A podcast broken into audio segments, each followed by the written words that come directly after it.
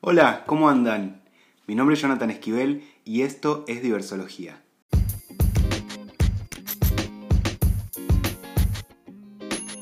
¿Alguna vez sentiste que ibas un poco en contra de tu voluntad hacia un precipicio, hacia un vacío o sin frenos hacia una pared? ¿Alguna vez sentiste que estabas haciendo cosas que te hacían mal, que te destruían, que te perjudicaban y aún así no podías parar? Me atrevería a decir que todas las personas pasamos por algún momento así. Alguno, mayor, menor, mejor, más grave, más leve, pero que algo de esto hubo en algún momento de nuestras vidas. Solo que por ahí no lo pensábamos de esta manera. En su teoría de las pulsiones, al principio, Freud describe el psiquismo en función del principio de placer. ¿Qué quiere decir esto? Que según Freud, el aparato psíquico tiende a mantener el nivel de excitación al mínimo, reduciendo los estímulos externos e internos. Lo que intentaría el aparato acá es mantenerse del lado del placer y evitar el displacer. Más adelante, en Más allá del principio del placer, Freud reelabora su teoría de las pulsiones al encontrarse con cuestiones en la clínica como la compulsión a la repetición o la irrupción repetitiva de pesadillas que no se correspondían con su teoría de que todo sueño es cumplimiento de deseo y que por lo tanto excedían su teorización y le demandaban una elaboración superadora. Entonces, Freud se da cuenta de que había otras fuerzas en el psiquismo, además de las pulsiones de vida y de autoconservación, pero que al mismo tiempo esas otras fuerzas existían como entremezcladas con estas. Los límites de unas y otras son difusos y nos pueden generar placer y displacer aleatoriamente. Entonces, fiel a su estilo, Freud plantea una dualidad entre pulsión de vida y pulsión de muerte. Las pulsiones de vida, las de autoconservación y tendientes al placer, y las pulsiones de muerte, de disgregación o desmembramiento, que destruyen o reducen la vida y que tienden a la agresividad. El psiquismo, entonces, sería un aparato dinámico que va y viene entre una y otra tendencia pulsional. Entonces, Freud va a decir que el intento de reducir los estímulos al mínimo es, en algún punto, también una tendencia a la pulsión de muerte. Ustedes se preguntarán, o no, ¿qué quiero decir con todo esto? Bueno, hablando con mi amiga Macarena Díaz, un poco de las cosas que nos pasaron, pero pensando en todo lo buena y por qué no generosa que es a veces la vida con nosotros, empezamos a filosofar un poco acerca de la influencia de las pulsiones en nuestras vidas. En especial, nos pareció interesante hablar de esos momentos en los que hacemos algo que aunque sea un poquito, nos destruye. Y hasta aquellas cosas que tomamos como parte nuestra y que las hacemos por placer, pero no nos damos cuenta que si se nos van de las manos, y probablemente ya se nos fueron de las manos, nos hacen mal. Este es el planteo y lo que viene es nuestra conversación con Maca Díaz, que es alta artista. Es una artista que se dedica principalmente a la danza, pero que tiene tanto arte adentro de su cuerpo que no se merece ningún encasillamiento.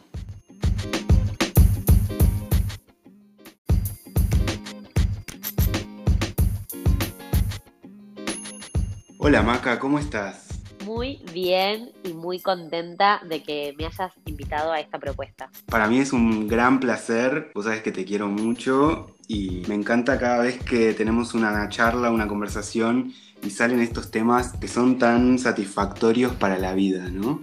Sí, a mí me fascina. Hay algo que, bueno, Johnny, vos sos psicólogo, yo soy artista, vos sos artista, y yo creo que la psicología, la espiritualidad y la sensibilidad que se maneja en el arte, realmente la llevamos a la vida y nos hace crecer un montón y nos hace como ampliar el panorama y nada, las posibilidades y todo lo que nos sucede como humanos. Es como una forma de vivir, ¿viste? Cuando uno vive en el arte, también llevas ese arte y esa, esa sensibilidad a tu vida diaria. Y creo que por eso tenemos este tipo de charlas, porque estamos constantemente como creativos pensando las, las posibilidades y las diferentes situaciones que nos presenta la vida. Coincido. Y bueno, por algo hace tantos años que seguimos juntos, ¿no? Mucho tiempo, 10 años que somos amigos. El otro día lo, lo dijimos en la vida real, pero ahora en el podcast está bueno contarlo. Y aparte nos conocimos muy chicos y, o sea, somos personas diferentes y aún así nos seguimos queriendo. es hermoso eso. Bueno, Maca, te quiero hacer primero unas preguntas. Primero, ¿cómo estás con la cuarentena? Bueno, la verdad es que la cuarentena para mí es una montaña rusa. Hay días que estoy increíble, nada, desde que me despierto hasta que me acuesto, súper optimista, disfrutando un montón de estar en mi casa y otros días que, o sea, el disfrutar de estar en mi casa nunca cesa, pero de, de a ratos me agarra angustia, me agarran momentos de cero creatividad, es como que mm, lo que muta, viste, es como lo que voy sintiendo eh, respecto de, mi presente, de mi trabajo, es un momento muy particular. Entonces, nada, sentimientos encontrados. Hay días que enamorada de cocinar, hacer mil cosas y otros que no. Pero bueno, creo que este periodo, pese a todo, pese a la montaña rusa, es ultra necesario y yo estoy disfrutando incluso los momentos malos, digamos. Me parece que, que está bueno y que van a salir cosas piolas de todo esto. Me parece re interesante tu respuesta porque nos introduce un poco al tema, ¿no? Al tema del que, que Sí, hablábamos sí. el otro día y esta montaña rusa que en realidad creo que existe toda la vida, pero bueno, en, en momentos como este une, se pone más eh, consciente de cuando la montaña rusa está bajando, ¿no? Totalmente. Lo que yo pienso es que, o sea, la montaña rusa existe siempre. La vida, no voy a decir real, en nuestra vida anterior, previa a la cuarentena, era Sí. más fácil de quizás taparla o, o disimularla, ¿viste? Digo, te sentías mal o tenés un día que estás angustiado, te vas a tomar una birra con un amigo. Eh, Tal cual. ahora es como, estás angustiado y estás con vos y no te queda otra opción que revisar qué te pasa. Entonces me parece que, por eso digo, aún con sus situaciones negativas, esta cuarentena nos está enseñando muchísimo. Eh, vamos a salir diferentes seguro. Bocha, sí. Bueno, la siguiente pregunta que te quiero hacer es si te gusta que te convoquen para cosas que no son la danza.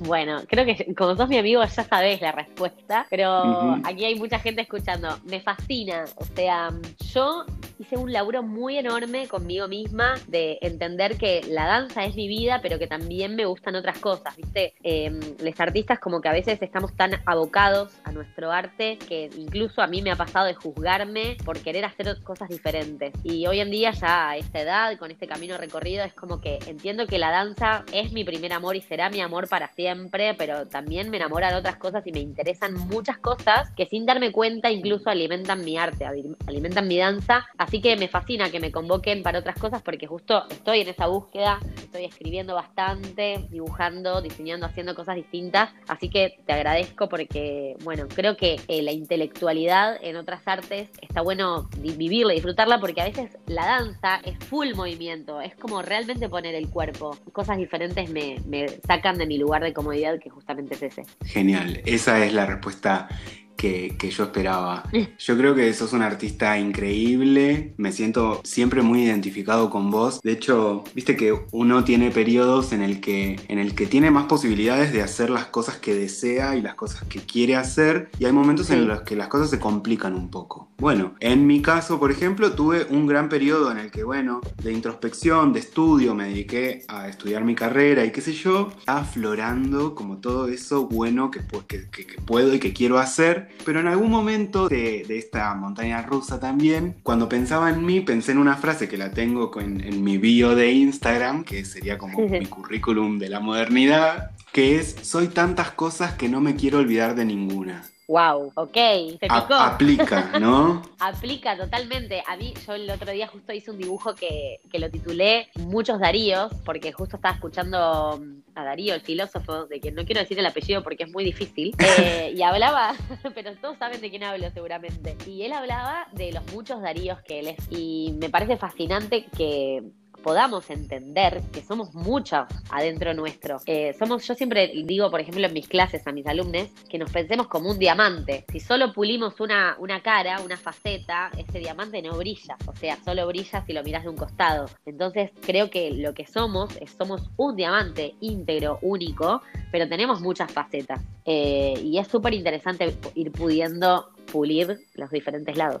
que, que- Estoy fascinado con esta charla. Bueno, y esto que te decía yo de mi parte, que es un momento como de empezar a reconocer mis logros, de empezar a valorarme desde mi autoestima, desde mi narcisismo, qué sé yo. Y vos, por ejemplo, esta metáfora que decís del diamante que me parece hermosa, que seguramente no la pensás desde que tenías 15 años. Eh, No, para nada. Es una búsqueda que de hecho me costó mucho aceptarlo. Ya te digo, nos criaron diciendo diciéndonos que teníamos que perfeccionarnos en una única cosa y que teníamos que ser los mejores en eso. Ya se hayas estudiado una carrera universitaria, te hayas dedicado a un arte, a lo que sea, tengas un negocio. Siempre fue como, eso es un pensamiento bastante vintage, ¿viste? Tenés que ser el uno en tal cosa. Y en realidad a nadie lo, lo, lo completa ser una sola cosa. Es como si te dije, bueno, es la, historia de, la lucha feminista, por ejemplo. La mujer que tiene que ser ama de casa, no. La mujer es un montón de cosas, el hombre es un montón de cosas, el niño, niñe es un montón de cosas. Y creo que es importante poder verlo y disfrutarse en todos esos lugares. Re. Y entonces hablemos un poco de cómo es llegar a este momento de por lo menos empezar a percibir que hay otras posibilidades, que no todo lo que nos pasa en la vida es malo, que muchos momentos de oscuridad o feos nos hacen aprender, nos hacen posicionarnos en la vida de otra forma. Eh, ¿Cómo fue para vos ese proceso? Eso es una pregunta muy amplia. Eh, podríamos hacer siete capítulos, eh, pero voy a tratar de llevar esa pregunta que me decís al tema por el cual me invitaste, que es esto de, de la pulsión que sentimos los humanos. Mirá, creo que el camino es, viste, no hay un camino y es sinuoso, hay subidas, o sea, es heavy el camino porque uno, esto que hablábamos justo al principio de la charla, uno va mutando y va sintiendo cosas diferentes y a veces es muy difícil con todo eso que sentís sostener un mismo carril, o sea, dirigirte siempre hacia el mismo punto y tener la meta tan clara que, no te desvirtúes.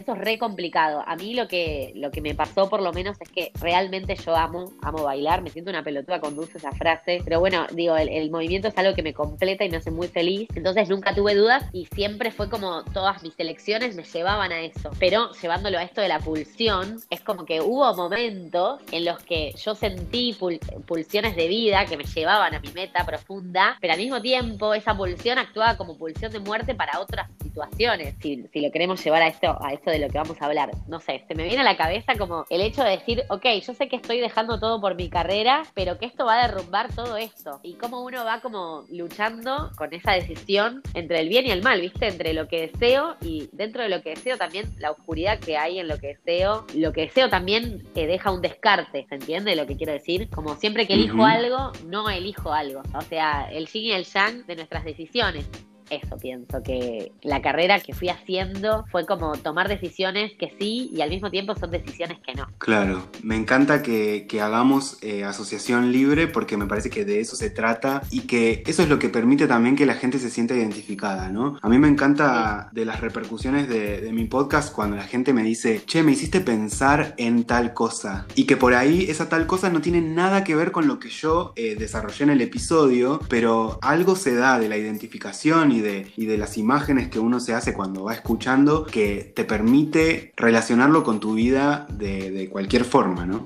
Sí, totalmente. Aparte creo que eh, para mí lo interesante de, por ejemplo, estos debates o no sé, cuando leo un libro, siempre está el filtro personal, ¿viste? Siempre está lo que a uno le está sucediendo y que es como una pantalla anterior a lo que estás escuchando, no sé, como si fuese un velo que uno tiene delante, que todo lo que veas está filtrado por ese velo. Entonces, digo, a veces yo estoy leyendo, no sé, una novela y de repente esa novela me lleva en realidad a mi situación personal eh, de mi carrera o de mi casa o de lo que yo esté sintiendo en ese momento. Y eso es fascinante también, porque eso es poner el alma, el espíritu y la creatividad propia en lo que la vida nos da. De hecho, perdón, me voy a ir por las ramas, pero justo ayer estuve escuchando sobre que ya todo existe, ¿no? Y lo fascinante es como las combinaciones que uno elige hacer con lo que existe. Entonces digo, este podcast ya existe, esto que estamos diciendo ya existe y, le pasó a miles de personas, pero lo interesante después es como la combinación que sucede en el cerebro de cada persona que está escuchando y lo que te pasa con lo que escuchás y con lo que vivís, eso es lo único e irrepetible y que no vuelve a suceder. Me encanta lo que traes y me, se me hace una asociación libre con lo que me está pasando con este podcast también, ¿no? Por momentos me pregunto, bueno, pero esto le gustará a mis colegas, será bien recibido y qué sé yo, y realmente pienso pienso que las miradas son tan personales que siempre va a haber un público o alguien a quien esta conversación le sirva, le haga bien, le haga reflexionar. Incluso me pasa a mí, ¿no? Me parece que nos permiten hacer como una especie de terapia de grupo en la cual yo escucho algo que me dispara un pensamiento que tengo, un recuerdo que tuve y de repente reflexiono y filosofo. Y eso me parece que es un proceso que tenemos que hacer todo el tiempo tiempo, siempre que nos haga bien, ¿no? Que no se vuelva tortuoso. Totalmente. Igual vamos a decir la verdad que a veces es tortuoso. Más para personas como nosotros que, bueno, yo por lo menos soy una persona que me cuestiono y me pregunto todo y cada día de mi vida me despierto con nuevas preguntas y eso está buenísimo, pero a veces es difícil. Me gustaría eh, retomar esto que decíamos de lo tortuoso y preguntarte si en algún momento de tu vida pensaste en, por ejemplo, dejar la danza. Mira, nunca pensé en dejar la danza, ni siquiera en los momentos más tortuosos, pero tuve momentos tortuosos. O sea, volviendo como a esto que te decía, que siento realmente como un amor profundo. Mira, tuve un momento muy tortuoso el año pasado, que me lastimé. Tuve una lesión muy fuerte en el hombro, en, la, en la espalda, se me dio vuelta una vértebra y yo no lo sabía y estuve bailando con la vértebra girada y eso hizo que la vértebra golpee un nervio y que yo vea las estrellas por primera vez en mi vida. Me dolió muchísimo y no me dolió solo, solamente corporal, sino que fue como revolverme a morir sensaciones y pensamientos. Eh, eso fue realmente tortuoso y creo que esa lastimadura que yo recibí fue pulsión de muerte. Para los que nos están escuchando, eh, Johnny me invita a esta charla porque tuvimos una charla muy hermosa de dos amigos que estaban tomando mate y hablamos sobre cuando uno tiene como una sensación fuerte de sentir esto que estoy haciendo no me lleva a buen punto, sin embargo, lo estoy haciendo. Y eso me ha pasado a mí con la danza, decir, estoy bailando sin descansar, llevando una vida eh, de gira, sin tener un día en el que estar en mi casa, en el sillón, o disfrutar de mi familia, de mis vínculos, y esto me está llevando a un camino que no es el correcto, sin embargo, amo esto, porque obviamente esa adicción a, a estar de gira, a estar haciendo shows, a estar como re arriba y nunca bajar, finalmente me lastimé. Y fue como todo ese periodo previo a lastimarme, yo sabía, estaba ahí entre esos dos polos, entre esto lo amo y esto me está lastimando. Y ahí cuando me lastimé fue como decir, ok, necesito repensar mi movimiento porque realmente fue, fue muy fuerte. Pero fue el único momento que yo recuerde de decir, no fue dejar, pero fue como necesito descansar, ¿viste? Necesito tomar distancia. Me encanta Eso. una frase que siempre uso, que digo, mi relación con la danza es mi relación más larga. Digo, ningún novio, ninguna pareja, ni con mi madre, ni con mi hermana, siento una relación tan larga como con la danza, porque es realmente un vínculo. Y creo que también es sano, como en cualquier vínculo, de a ratos tomar distancia, tomarse unos días, enojarse, amarse profundamente, es parte. Sí, esto te iba a decir, tomar distancia para ver un poquito de lejos qué estoy haciendo, cómo lo estoy haciendo y si tengo que replantear algo. Y me parece que ahí con la lesión que tuviste, tu cuerpo te estaba diciendo, che, Maca, revisá esto. Totalmente, o sea, nuestros cuerpos hablan y me estaba avisando y bueno, me avisó de la peor manera finalmente. Me encanta mm, como que quiero tomar el concepto este de tomar distancia, ahora que estamos en este aislamiento social preventivo obligatorio, creo que es como una distancia obligada y que estamos todos en esa, ¿viste? Tomando distancia de las cosas que hacíamos y nos obliga como a repensar nuestras vidas. Sí, y pueden salir cosas muy copadas, pero nos yo creo que nos volvemos a encontrar también con esto de la pulsión de vida y la pulsión de muerte. Creo que todos podemos eh, interpretar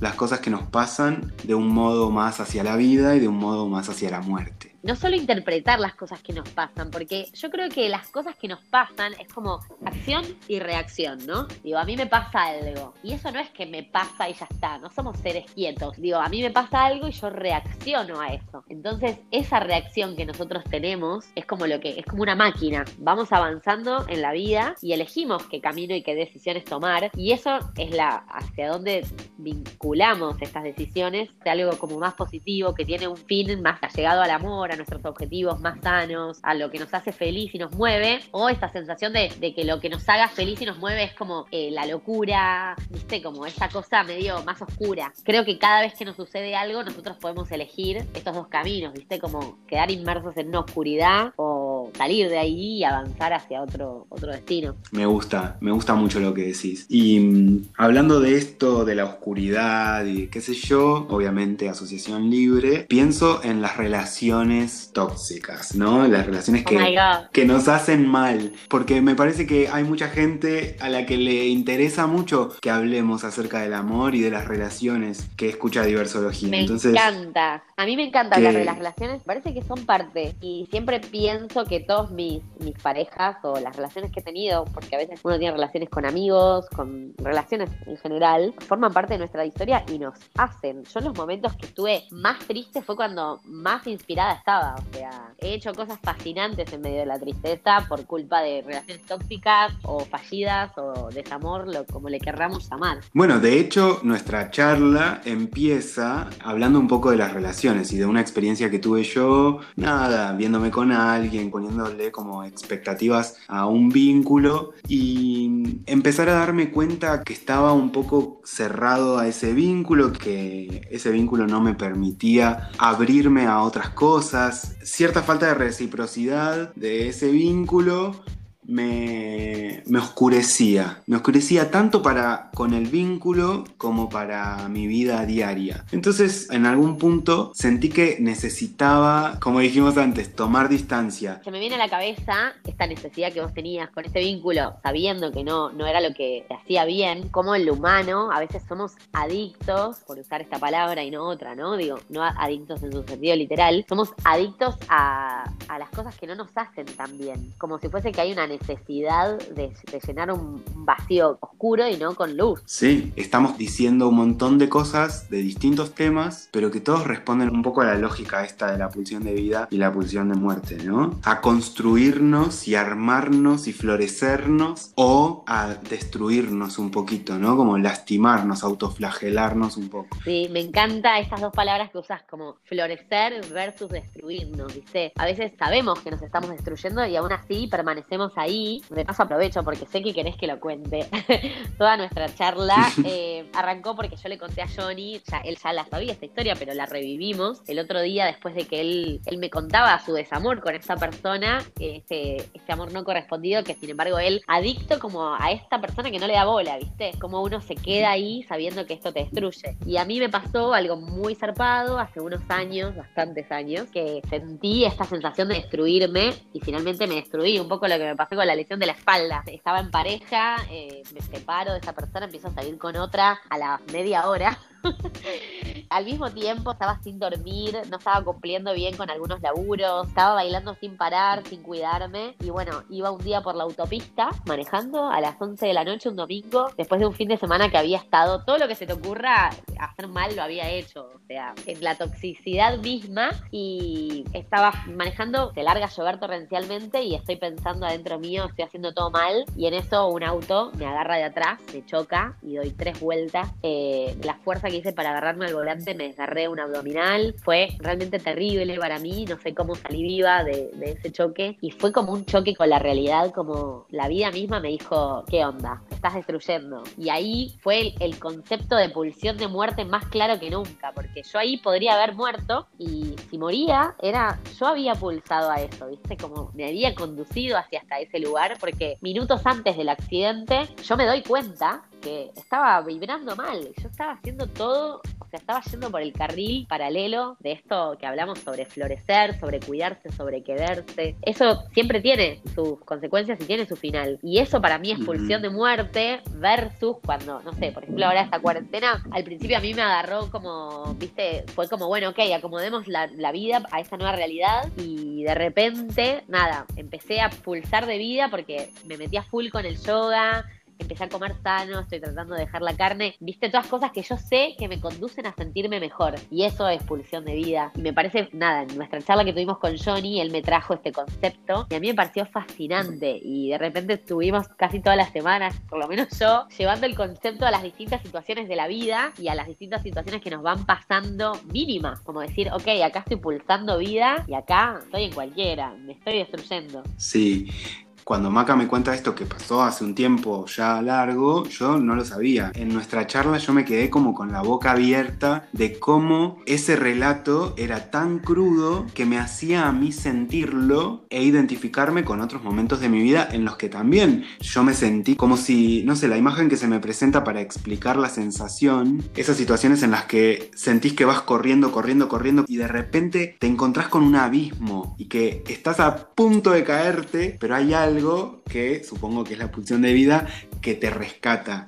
eh, me parece fascinante como esto que me decís, porque como si fuese que la pulsión de muerte es un precipicio, ¿viste? Esto de que te estás por caer y te ataja, te ataja la, siguiente, el, el yang, por así decirlo.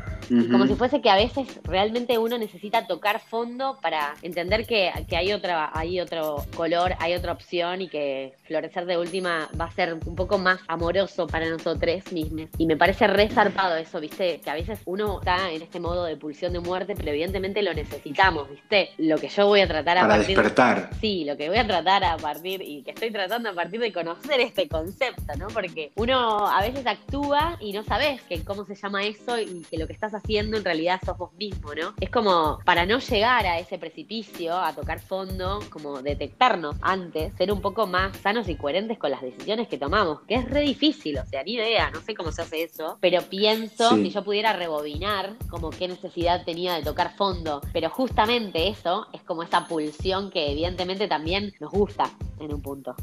Me pregunto, ¿no? Es una pregunta, no tengo las respuestas de nada. Eh, ¿La pulsión de vida tiene la el, el mismo éxtasis que la pulsión de muerte? Digo, es como para, para hacer el, el capítulo 2 de pulsión, porque mm, esos momentos en los que uno también siente, viste, estoy haciendo las cosas bien y me siento pleno. ¿Cuál es el éxtasis Sí. que maneja la pulsión de vida y cuál es el éxtasis que maneja la pulsión de muerte y cómo cada persona eh, bebotea entre una y la otra y va como prefiriendo seducir por un lado o por el otro, ¿no? Re, y creo que si tengo que dar una respuesta así como apresurada, para mí el éxtasis es la paz, Wow. ¿no? Sí, sí, Estar eh, eh, casi en blanco, con la mente en blanco, presentes, como, como dicen en las clases de yoga, ¿no? Sí. Como presente con uno mismo y sintiéndose eso, sintiéndose. sí, sintiéndose.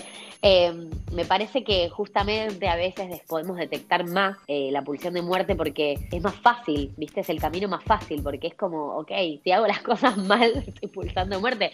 Pero a veces poder encontrar la paz es más difícil, entonces como el éxtasis que nos genera la pulsión de vida es menos conocido, quizás. Digo, hablo de- desde mis zapatos y Mm. desde, mi, desde mis preguntas. Sí, creo que es parte de un proceso, ¿no? Cuando éramos más jóvenes no pensábamos en estas cosas y, y entonces uno, qué sé yo, termina el secundario y empieza a salir de noche, tomas alcohol, te la das en la pera, ¿viste? Como las, Sí, las sí. expresiones también hablan un poco de lo, de lo que uno busca con, el- con todo eso. Sí, totalmente. Y creo que es como parte de una etapa en nuestras vidas, conocer ese, esa pulsión, ese lado. Porque la niñez, bueno, por lo menos la mía, es como que está un poco más protegida, ¿no? Entonces cuando uno sale a ser adulto, entre comillas, querés tocar los límites. Y ahí seducís un Mm. montón con lo que es pulsión de muerte. Porque en realidad uno quiere conocer y cree como lo prohibido, ¿no? También como lo prohibido, lo, lo oscuro, lo nefasto, lo, lo que perturba, si fuese que queremos estar un poco ahí. Por eso te digo, es como uno seduce entre una y la otra, hasta que te das cuenta que de nada te sirve llegar al precipicio y que sos más feliz eh, floreciendo.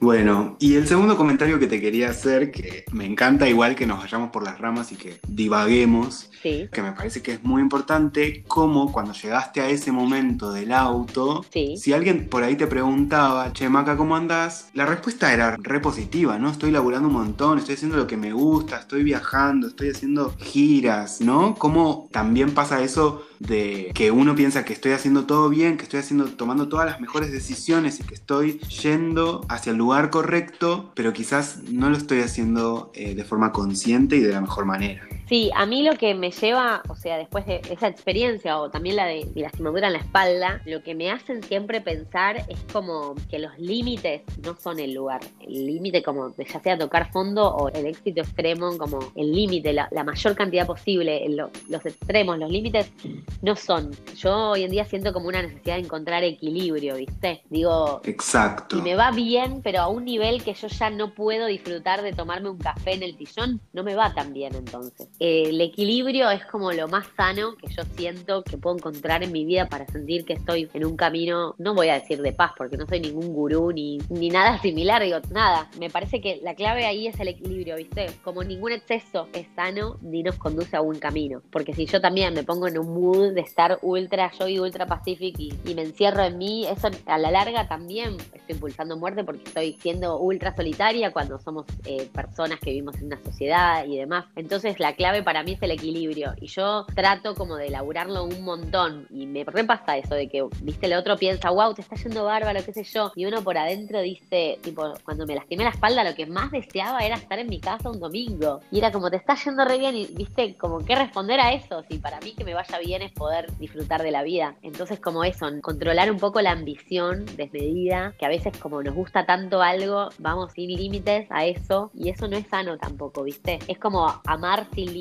No, el amor es con límites. Porque si amás sin límites, podés ahogar al otro, podés. O sea, es como, viste, proteger sin límites. No, no. Podemos Mm, proteger. Vaciarte vos. Sí, creo que la clave es el equilibrio.